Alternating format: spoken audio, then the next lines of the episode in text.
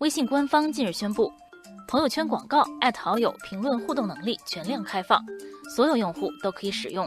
也就是说，通过这项新增功能，无需广告主操作，用户在收到朋友圈广告后，在评论区艾特微信好友，就可以与好友实时互动。微信表示，这项功能为用户提供新互动玩法的同时，也为广告主再添社交传播价值。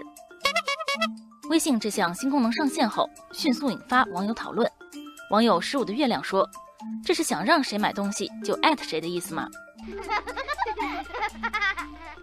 网友等风来是一名广告公司的职员，他分析说，这个功能是在变相增加广告的投放效率。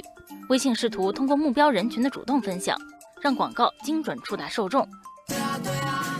不过，许多网友对这个新功能似乎并不买账。网友大脸猫疾呼：“都别艾特我，我啥也买不起。”网友冰可乐说：“广告我都会屏蔽掉，你还指望我艾特好友吗？”网友月色渐冷担忧：使用这个功能，自己朋友圈的好友会不会拉黑自己呢？Oh no！也有不少网友提出疑问：微信为什么会在广告上大做文章？网友冉冉分析：网络游戏和网络广告两大业务。一直都是腾讯最重要的营收来源，不过受版号限制的持续影响，游戏收入正在放缓。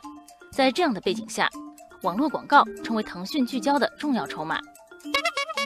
网友荷叶说，过去几年，微信在商业化上给外界留下的印象一直是克制，如今随着社交领域的头一把交椅逐渐坐稳，微信便逐步加快了商业化步伐。而网友逍遥游认为。社交流量变现固然无可指摘，但如何以大多数用户欢迎的方式开发微信的商业价值，恐怕值得进一步思索。